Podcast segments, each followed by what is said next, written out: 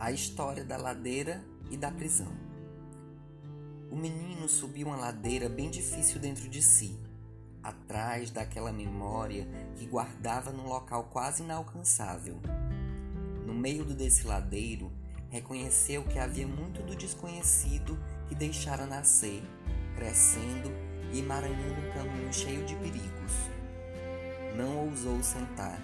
O momento era decisivo e aquela luz de clareza exigia uma posição que ele havia tomado no início daquela jornada.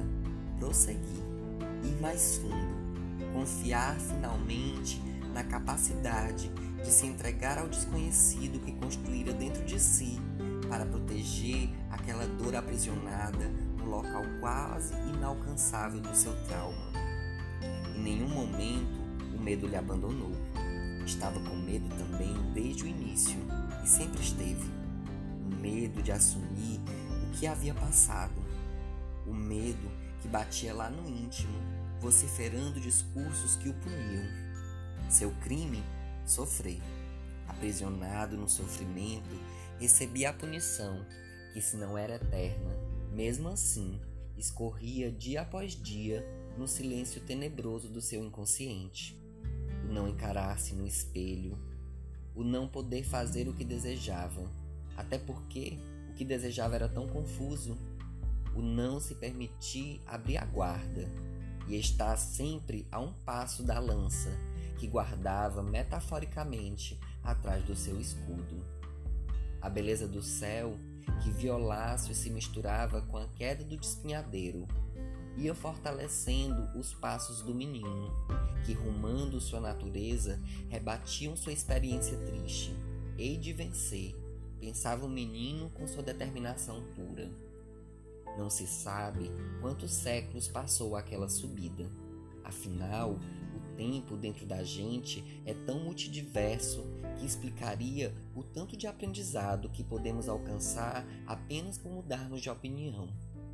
Mas tal dia chegou, o menino à porta daquela grande fortaleza. Lá dentro, sua dor latejava e ele podia sentir.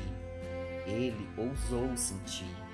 Ele não tinha mais nada a temer, embora o medo, a este tempo, estivesse ali, amiudado, andando calado ao seu lado. E então o menino fez um grande sol dentro de si do seu corpo revigorado, mil pétalas de luz iluminaram as trevas daquela situação. Ele sentiu compaixão por si.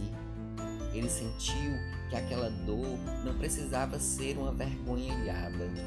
Ele agradeceu, porque independente de tudo, ele era muito mais forte e o brilho das suas mil pétalas iluminavam todos aqueles castelos, desfazendo suas estruturas e redimensionando as possibilidades.